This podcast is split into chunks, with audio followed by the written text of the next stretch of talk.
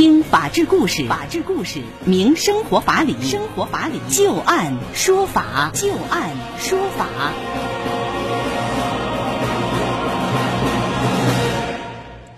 北京时间的十八点零三分，您现在正在关注收听的是石家庄广播电视台农村广播。在每天的傍晚六点到六点半为您带来的就案说法，我是志晶。我们会在每天的节目当中就一些真实发生的案例来邀请我们的法律顾问，帮助大家分析其中所蕴含的法理和人情。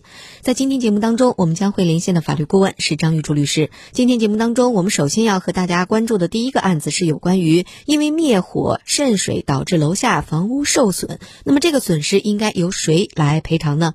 姚先生家，因为使用电热毯不当，导致家中起火。消防队灭火的时候，把楼下于先生家给淹了。那么，这个造成的损失应该由谁来赔偿呢？最近，重庆市永川区人民法院就审理了这样的一起案件啊。我们接下来详细了解一下情况。二零一八年一月份，姚先生家因为电热毯折叠使用，引发了火灾。在灭火的过程当中，产生了大量的水渗漏，那么导致楼下于先生的房屋受到了损伤。因为没有能够就赔偿问题达成一致的意见，于先生八月份诉到了法院，要求姚先生一家与物业公司要承担赔偿责任。原告于先生就诉称啊，说姚先生及其家人没有消防意识以及消防措施。引发火灾，造成了自己的经济损失。小区的物业管理不善，消防栓及管道内没有水源供灭火使用，也扩大了自己的损失。两名被告应该承担相应的赔偿责任。被告姚先生则辩称啊，说发生火灾属实，但水并不是自己放的，自己没有责任。被告小区物业则辩称说，小区的消防栓以及管道内本来是有水源供灭火使用的，但救火过程当中，消防管网因为压力过大被打爆了，灭火才不得不暂停。大约十分钟之后，消防车铺设干线，重新出水灭火，自己已经尽到了管理的义务，不应该承担赔偿责任。法院经过审理之后认为，这一次的火灾事故是因为姚先生及其家人使用电热毯不当所造成的。虽然于先生的损失是消防队救火产生的水渗漏所导致的，但消防队救火是依法履职，挽救人民群众生命财产损失的救援行为，不应该承担赔偿责任。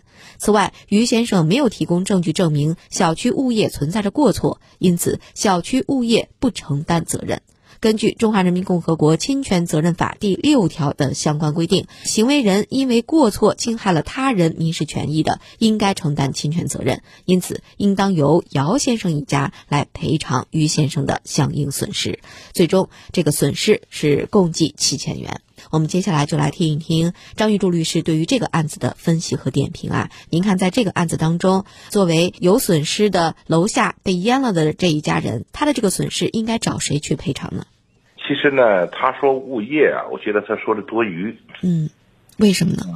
你看，说是你家被淹了，嗯，楼上着火造成的，嗯，你就找楼上要就完了。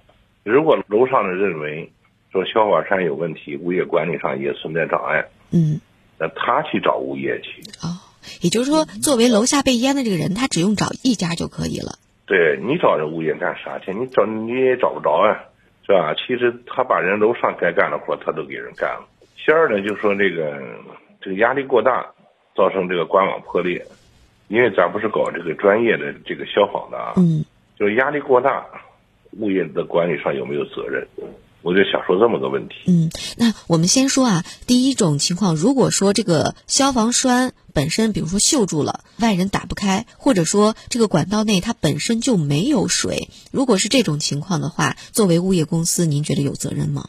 毫无疑问的，因为呢，物业公司呢，它得有公共事务进行管理的这种义务。对，收了钱了，所以说呢，这消防栓它应该保持这个正常的能够使用完好状态。嗯。你像要上消防栓里边没有水，你要着了火了，你物业能够赔吗？嗯，很显然物业你应该赔的，这个是没有问题的。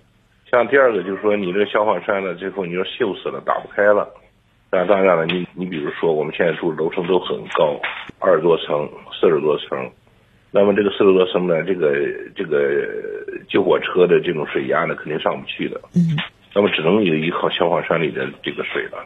那你消防栓里边没水，那造成了人家这个损失扩大。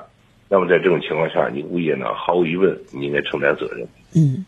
第三点呢，就想说一个啊，就是它这个电热毯引起了火灾。那我就想呢，这个电热毯引起火灾，那电热毯是不是质量有问题？您的意思说，如果能证明它这个电热毯是质量本身的问题，作为姚先生的这一家，也就是说上面使用电热毯不当的这一家啊，他是不是也可以向这个电热毯的厂家再要求一个赔偿，是吗？对呀，这是没问题的。你电热毯能引能引起火灾了，你这电热毯你肯定是有问题的。除非你家的电热毯使的时间过久了，你比如人家正常寿命你写上了，嗯，五年，结果你使了五十年的电热毯。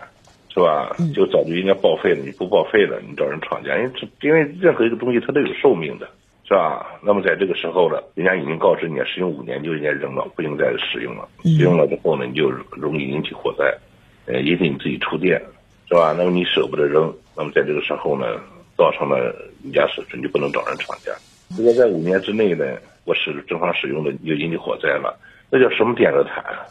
嗯，是吧？这种害人产了。也就是说，它本身质量是有问题，这个时候就可以找厂家的问题了。那张律师，您看，在这个案子当中，作为姚先生一家是给他定，就是说他是使用电热毯不当所导致家中起火。我们假设一种情况啊，假如有一家人家他并不是由于自身的原因导致的起火，比如说像是雷击或者是其他的这种不是他本身原因造成的这种起火，那又引发燃烧了其他家，造成了其他人家的损失。这个时候，如果要是追责这个损失的话，应该找谁来赔偿呢？我想象不出来，在其他不是他本人本身原因怎么造成的火灾。嗯，你比如说，你你想象的说，我想象是雷击，是吧？雷击那不可能事儿。我们每个楼上，你看，你可能不之前不太注意，你也没上过楼顶。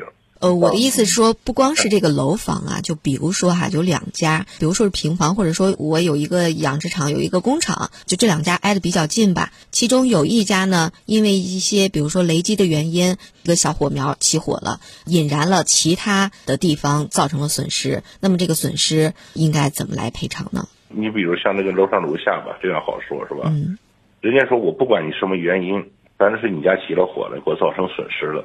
你就不应该给我赔，明白了。不知道你家是什么原因，你该找谁去？你找老天，你找老天去；你找人去，找人去。但是呢，不能因为说老天给你造成，你就不赔了。明白了，这个与人家没关系。